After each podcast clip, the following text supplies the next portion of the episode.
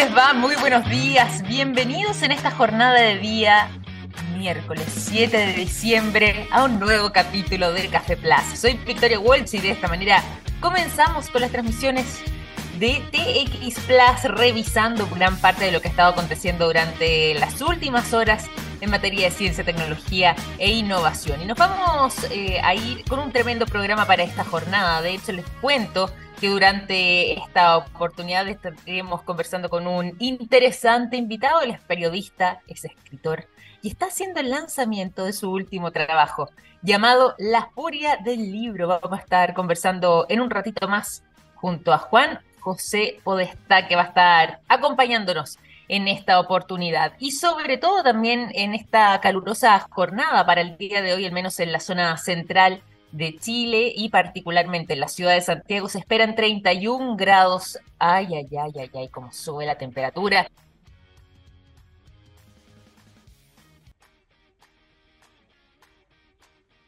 Oye, ¿y qué calor que ha hecho? No solamente durante los últimos días este calor intenso que se ha dejado caer sobre la zona central de Chile, sino que particularmente el día de hoy vamos a estar teniendo 31 grados de máxima, al menos en la ciudad de Santiago, y la ola de calor se mantiene para toda la zona centro-norte y parte de la zona centro-sur también del país. Ojo la gente que vive en zonas precordilleranas, eh, o la gente que vive más hacia el interior, porque al menos, por ejemplo, la ciudad de San Felipe, los Andes, calor intensísimo que podría alcanzar los 34 grados. No está mm, para nada grato para la mayoría, digo yo, aquí hay gente que disfruta mucho del calor, a mí me gusta en lo particular, pero no sé si 34 grados, por ejemplo.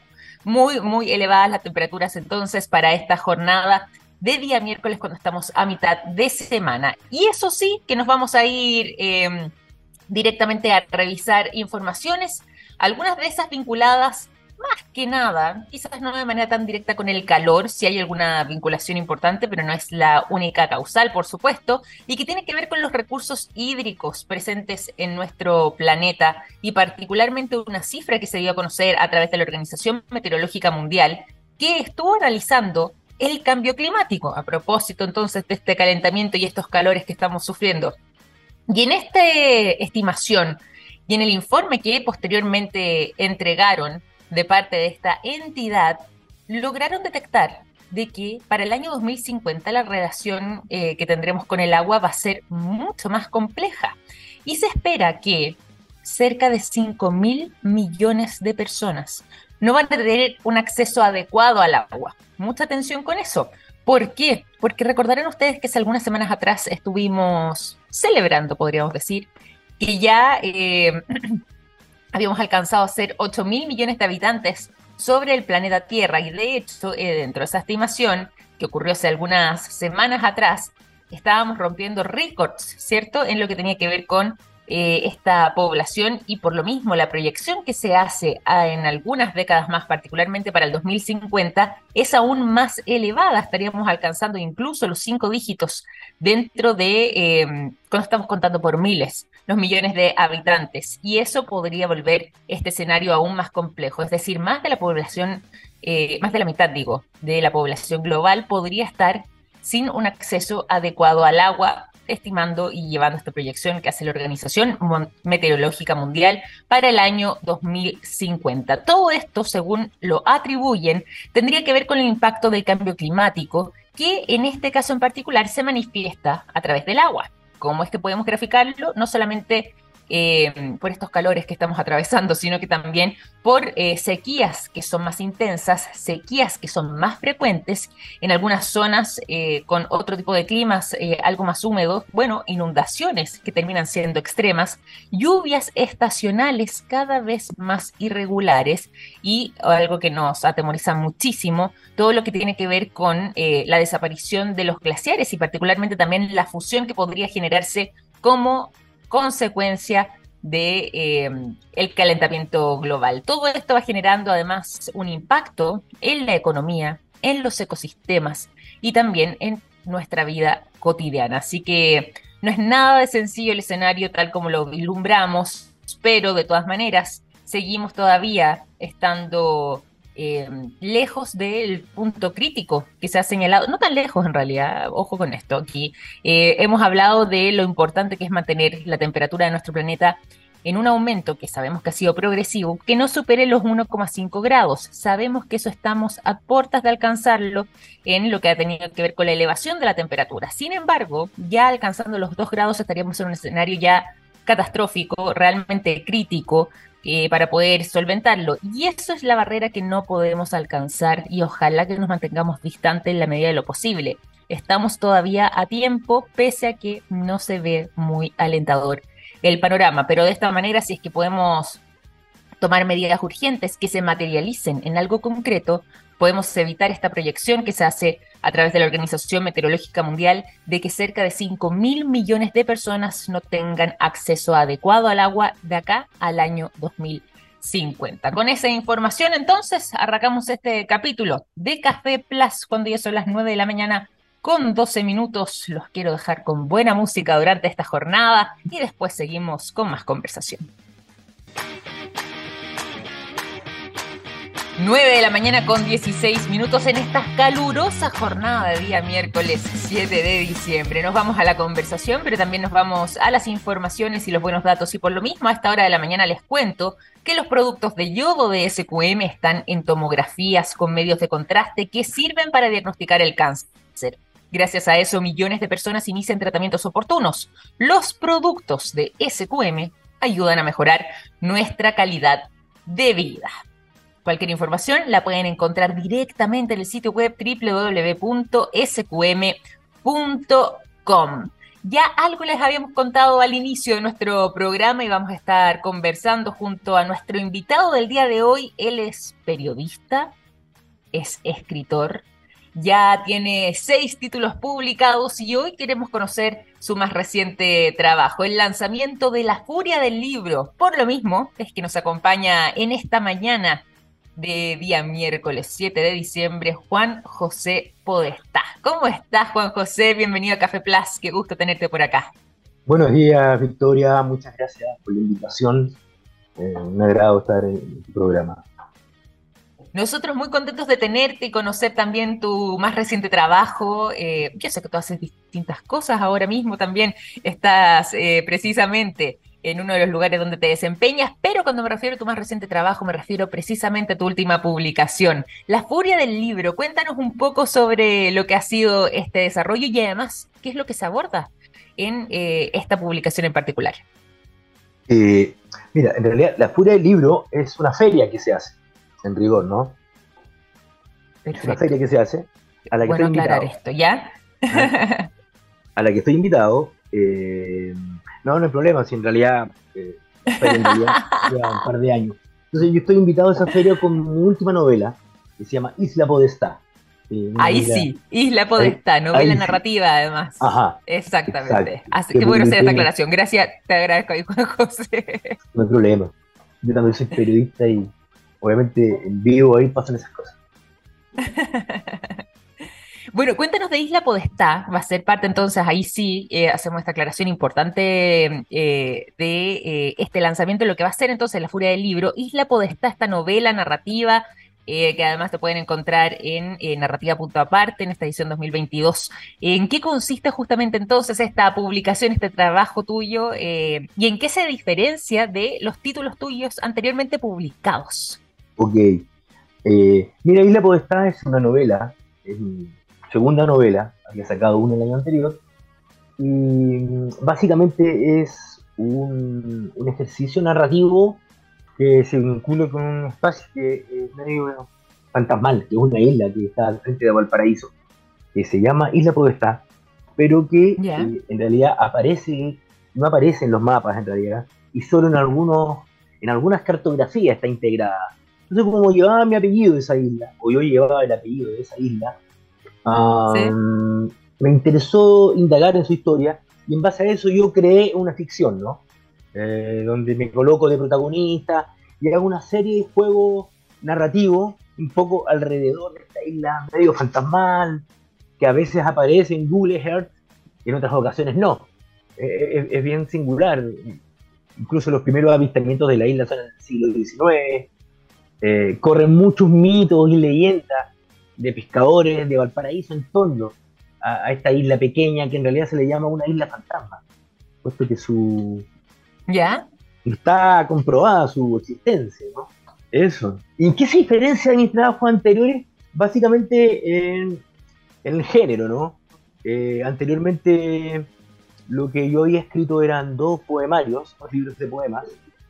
Ah, Exactamente. Novela negra, además ahí con, poesía en el año 2010 y también eh, lo que es derechos de propiedad ahí en el año 2020 de la editorial Aparte. Sí, y además tengo dos libros de cuentos. Ah, eh, Playa Panteón, que fue el último, y el primero. El tema es complicado, claro. En el año 2016. Sí, oye, como pasa el tiempo, me va poniendo viejo.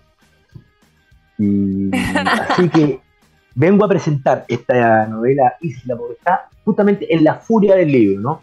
Que esta es una feria bastante grande con editoriales independientes, uh, que por lo más hacen un excelente trabajo porque publican cosas distintas y en mejor formato que las editoriales más grandes, ¿no? Quienes más bien lo que hacen es sacar títulos para vender, digamos.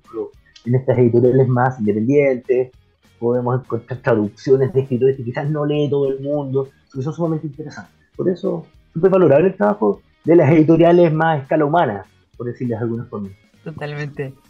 Totalmente. Oye, y además también, eh, como decíamos antes, este, si bien ahora estamos con eh, el género de la novela, no es tu primera novela, nos contabas además también sobre eh, los cuentos que ya estuviste publicando hace algún tiempo atrás, las poesías y un poco en lo que se va diferenciando también este último trabajo. Y has participado en algunos festivales, no solamente en nuestro país, sino que también en el extranjero, en algunos encuentros literarios en México, en Bolivia, en Perú. ¿Existe posibilidad de que, eh, más allá de la furia del libro en particular, también estés recorriendo el resto de América Latina o quizás estos países en particular con eh, Isla Podestá?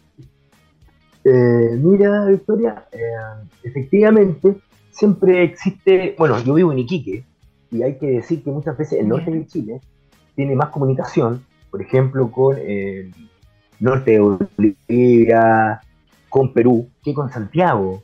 Incluso al iquiqueño y al ariqueño le sale mucho más corto viajar a Lima que a Santiago. Entonces se han generado interesantes vínculos eh, como territoriales, como está de moda la palabra ahora, aprovechando esa moda, eh, claro, entonces probablemente surja alguna presentación en Bolivia o en Perú, qué sé yo, ojalá puede ser en otras partes, pero eso ya tiene que ver con las jugadas editoriales. Y ahí yo no, tengo mucho que decir, digamos, soy, quien produce el texto, digamos, ya de ahí, digamos, la, el manejo de presentaciones esas cosas, um, uno está sujeto a ir, digamos, a la, al juego editorial, claro.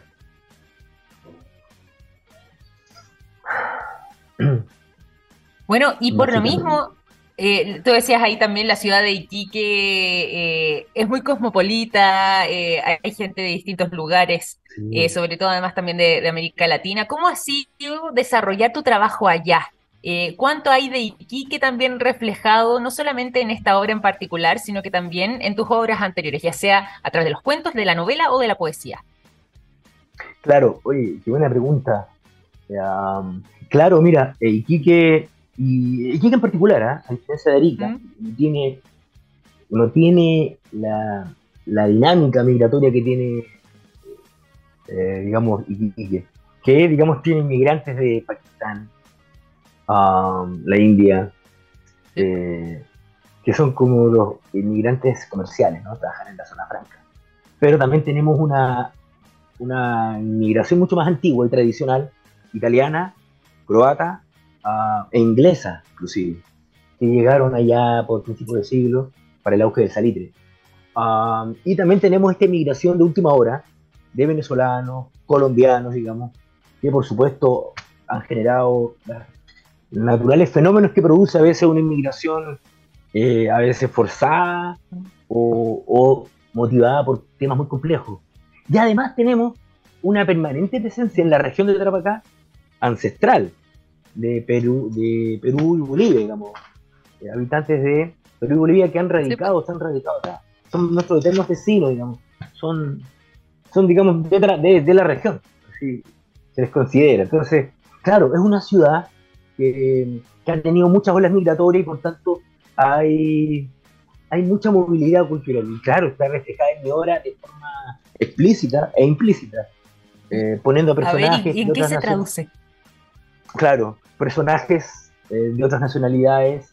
Eh, mi imaginario está lleno de viajes a Tacna o de terminales agropecuarios acá, lleno de comerciantes de Bolivia, del Perú, del Ecuador. Y eso se refleja tanto en las descripciones que uno realiza, en los personajes o en los propios temas, digamos. Eh, sin ir más lejos, en Playa Panteón hay varios cuentos que, que tienen como un dato, digamos, del relato a, algún inmigrante o algún suceso vinculado a la inmigración, digamos. Entonces, claro, la geografía permea mucho el trabajo de los escritores. En mi caso es así, es explícito. Además, quiero Totalmente, se va entrecruzando, ¿sí? Claro, eh, es muy interesante eh, como material narrativo lo que sucede en esta región. Además, hoy día que las cosas se han complicado un montón, te debes imaginar el tema de la frontera. Eso, claro, es terrible, humanamente, pero es, ah, en mi opinión, un material que escritores, periodistas, poetas y todo aquel que trabaja con los textos debiese mirar con, interés, con mucho interés, digamos. Es como una pequeña Tijuana, por, decirlo de alguna forma. Claro, claro. Claro, exactamente. Podríamos hacer esa analogía y ahí preguntarte también, porque ya que además tú dices que eh, el tema además de eh, la geografía y también donde estás inserto, donde tú vives, eh, la ciudad de Iquique, y particularmente toda la zona norte de nuestro país que ha estado atravesando también todos estos escenarios y como decíamos antes, puede ser quizás la ciudad de Iquique una de las más cosmopolitas de nuestro país, me llama la atención de que en este caso con Isla Podestá te estés enfocando eh, en la zona más central, quizás, en lo que es la ciudad de Valparaíso y particularmente esta isla, como es la isla Podestá, que has estado eh, desarrollando, describiendo, pero ¿por qué el viaje hacia este rincón eh, y hacia ese lugar de nuestro país y no quedarte, como decíamos antes, quizás con los mares de Iquique para instalar esta isla? Claro, lo que pasa, Victoria, es que lo que hice fue convertir esta isla Podestá la saqué también de su lugar un poco y la hice móvil, ¿no? Entonces la historia está contada por personas que en realidad no saben muy bien dónde está la isla. Y claro, en algunos casos eh, señalan que está frente a Valparaíso, pero en algún momento también la confusión, yo la sitúo acá en el norte, digamos, la cambio de lugar y la pongo ah, eh, cerca de Pisagua. Entonces esa movilidad narrativa me lo permitía que fuera una isla, digamos, finalmente es una ficción y, no, una investigación periodística sobre la isla. Entonces me permitía hacer todos los cambios posibles, conjugar ahí toda la, toda la maqueta. Así que, claro, y también, por supuesto, hablando de la isla esta que se en Valparaíso, por supuesto, con las historias que hay en Valparaíso en torno a la isla, pero moviéndola también de lugar. Un, delirio. Oye, y, eh, interesante además también porque eh, yo creo que Chile en particular, acá me voy a ir un poco hacia mis opiniones, pero eh, yo creo que al tener también una geografía tan diversa, al ser un país tan largo, tan distinto el norte de Chile con la zona central, con lo que tiene que ver al sur, con lo que tiene que ver también con las zonas extremas, y por lo mismo eso impacta también en las comunidades y en nuestra población. Quería preguntarte además también cuánto hay de Tocopilla ahí metido en el corazón de eh, lo que tuvo que ver con el desarrollo de eh, la isla Podestá y por qué menciono Tocopilla para quienes se van sumando también a nuestra sintonía, porque justamente Juan José eh, es oriundo de Tocopilla. Acá estamos hablando de una isla, sabemos que Tocopilla dentro de su geografía está un poco más alejado del mar, pero más allá de eso, se entrecruza. ¿Hay algún tipo también de diferenciador o de algún recuerdo, alguna rememoranza? Eh, de tus primeros años, ya sea de tu infancia o tu juventud, que también se vaya viendo reflejado, quizás no solamente en esta obra en particular, no solamente en Isla Podestá, sino que también en lo que ha sido el resto de tu trabajo? Eh, claro, efectivamente, yo dejé Tocopilla muy pequeño, pero siempre está en mi, está en mi biografía y por tanto está en mi trabajo. Eh, y claro, en Isla Podestá aparece en algún momento Tocopilla, ¿no?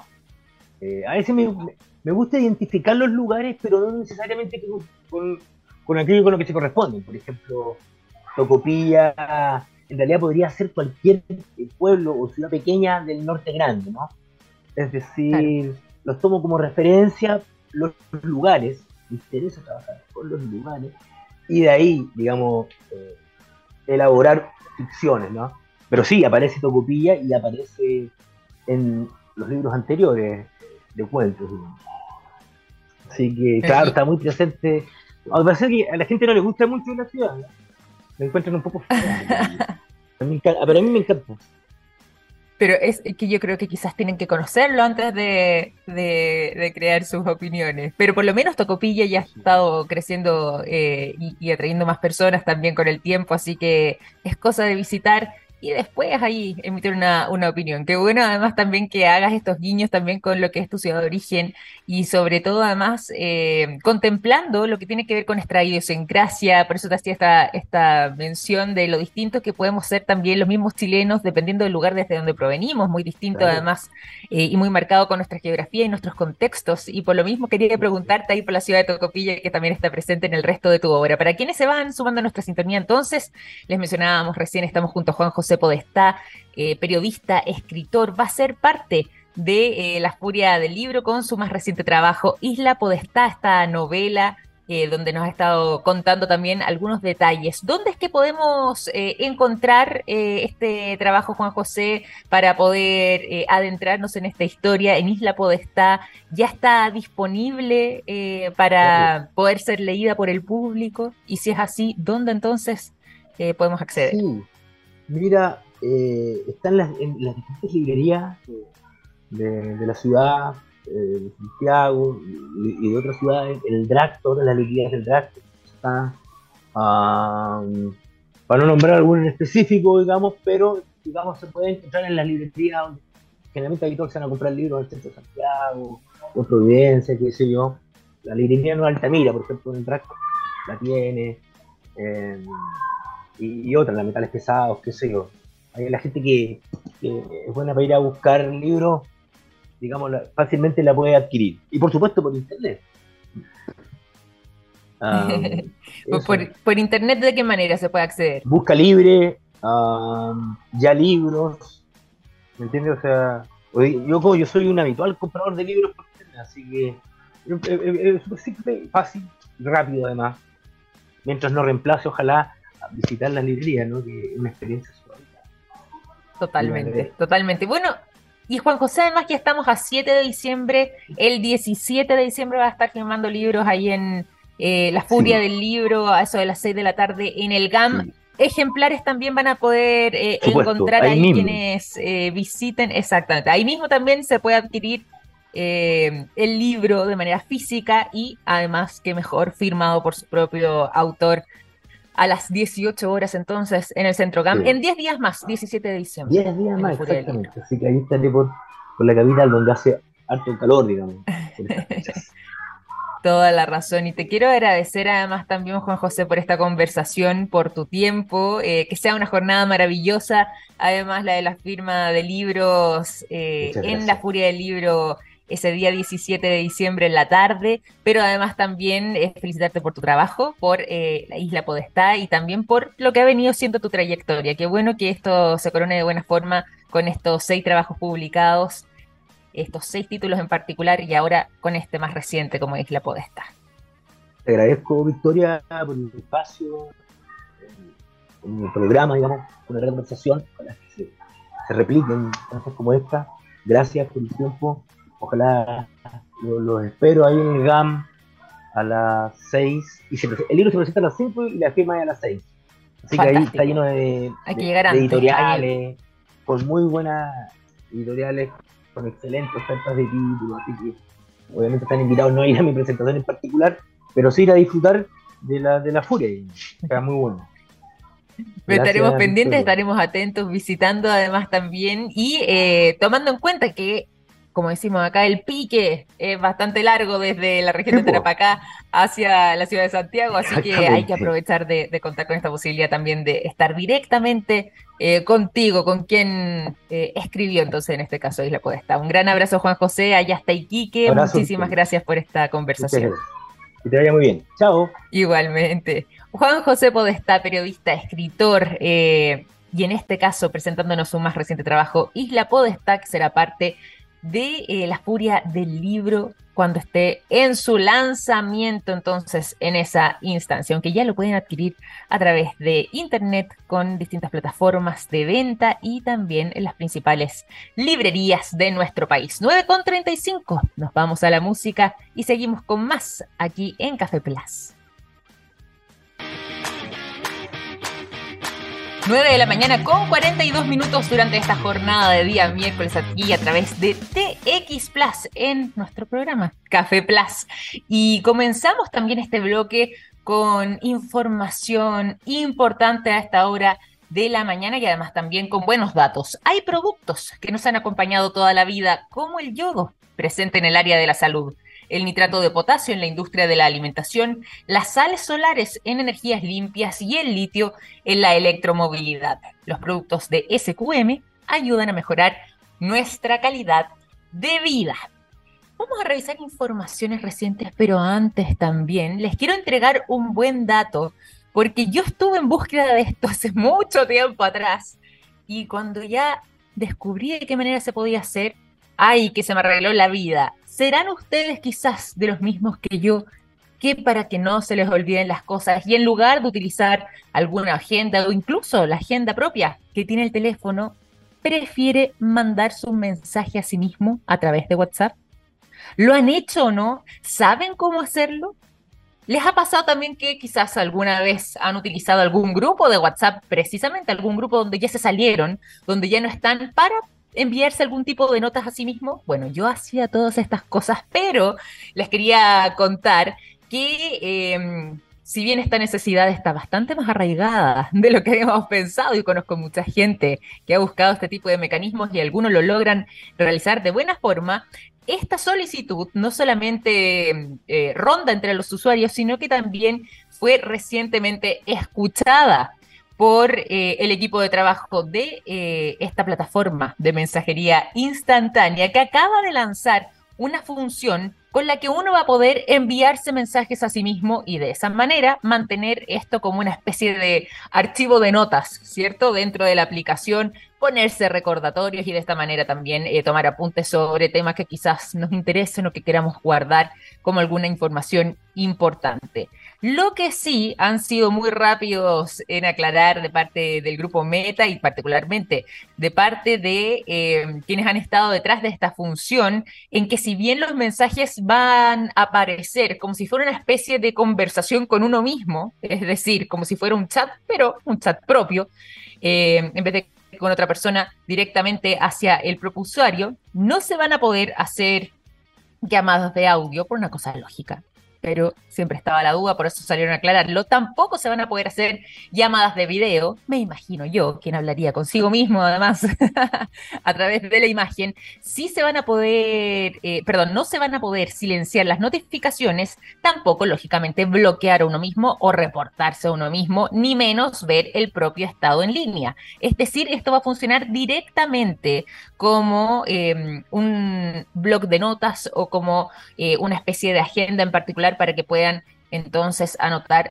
los eventos o los acontecimientos más importantes que necesitan recordar y particularmente, y vuelvo a insistir en esto, para eh, dejar eh, textos, apuntes o cualquier otro tipo de recado o mensaje que nos pudiera servir en el futuro. Si es que ya tienen entonces esta aplicación descargada, gran parte además eh, de quienes nos escuchan utilizan esta plataforma de mensajería eh, instantánea, bueno, les cuento que para poder acceder a esta función van a necesariamente tener que mantener actualizada su cuenta de WhatsApp y eh, de esta forma, abriendo la conversación en el propio número de cada uno, bueno, van a poder hacer entonces el envío de estos mensajes. ¿Qué les parece? Yo, por mi parte, se me alivia muchísimo la vida. Si bien el celular cuenta con una agenda, por ejemplo, o con un blog de notas incluso, eh, yo creo que al estar uno más conectado por medio de este tipo de plataformas como eh, puede ser WhatsApp en este caso, se hace más sencillo y más fácil poder acceder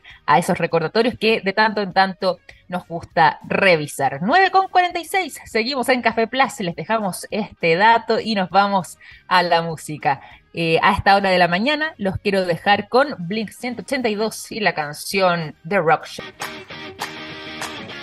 9 de la mañana con 49 minutos. Dejamos de momento la música con el sonido de Blink 182 y nos vamos a las informaciones pensando también que em, para muchos se viene un fin de semana largo. Eh, mañana, 8 de diciembre, es día feriado, este jueves que se nos avecina y por lo mismo hay muchos que pidieron el día viernes, se van a tomar el sándwich, como dicen por ahí, o bien derechamente no van a trabajar porque en sus puestos de trabajo o en sus lugares de trabajo más bien eh, han establecido que pueden descansar esa jornada. Si ustedes son de esos afortunados o bien eh, también quienes nos escuchan quieren comenzar a incrementar en parte la actividad física e incluso desafiar a su cerebro, aprovechando estos días de relajo y de descanso, les cuento que la ciencia ha estado investigando respecto a los beneficios de salir a caminar. Pero en este caso no solamente de las caminatas como para mantenernos con algo de actividad física, moderada quizás en este caso, pero em, con los beneficios que esto puede acarrear a la salud, sino que en este caso en particular, en vez de caminar de la manera convencional, los asombrosos beneficios que traería caminar hacia atrás. Así es, hacia atrás esta actividad que además de ser completamente gratuita, la podemos hacer todos en cualquier lugar, no requiere de equipamiento como puede ser la caminata, si al menos em, sabemos que genera un impacto positivo en nuestro cuerpo, pero si bien para gran parte de nosotros hacer esto eh, es algo casi automático, lo hacemos de manera em, sin pensar y sencillamente, cambia completamente, sobre todo además a nivel cerebral, nos cambia este piloto automático que tenemos. Cuando empezamos a caminar para atrás por distintas razones. Una de esas es que no es solamente un cambio de dirección que implica tener una atención más concentrada en lo que podría ser esta actividad, sino que incluso, según se ha estado investigando,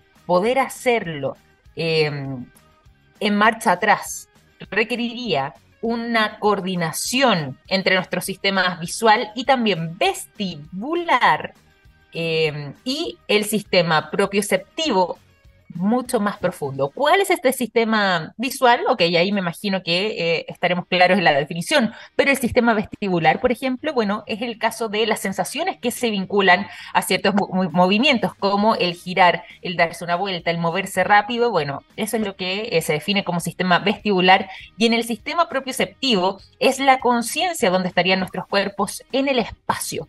Todo esto implica un desafío para nuestros cerebros que eh, comienzan a demorarse un poco más en procesar estas demandas adicionales para poder coordinar todos estos sistemas y de esa manera con ese trabajo se genera un impacto positivo para nuestra salud. De hecho, según estos estudios eh, recientemente establecidos, se puede mejorar la calidad de nuestra estabilidad y también de nuestro equilibrio. Todo esto si lo practicamos de manera normal y no acelerada. Y caminando también hacia atrás, hacemos movimientos que em, son más frecuentes y más cortos, es decir, nuestros pasos son más breves, tienen eh, una longitud más corta que lo habitual cuando lo hacemos hacia adelante, y esto tiene un impacto directo en la resistencia de nuestra musculatura, sobre todo en la zona inferior de nuestras piernas, reduciendo de esta manera la carga que muchas veces le eh, entregamos a nuestras articulaciones. Así que puros beneficios. Hay algunos médicos incluso que eh, van un poco más allá y que señalan que esto podría también ofrecer algún tipo de alivio para dolores eh, comunes, como pueden ser las afecciones como la fascitis plantar, que es una molestia muy dolorosa, o también en otras situaciones que afectan, por ejemplo, a los talones.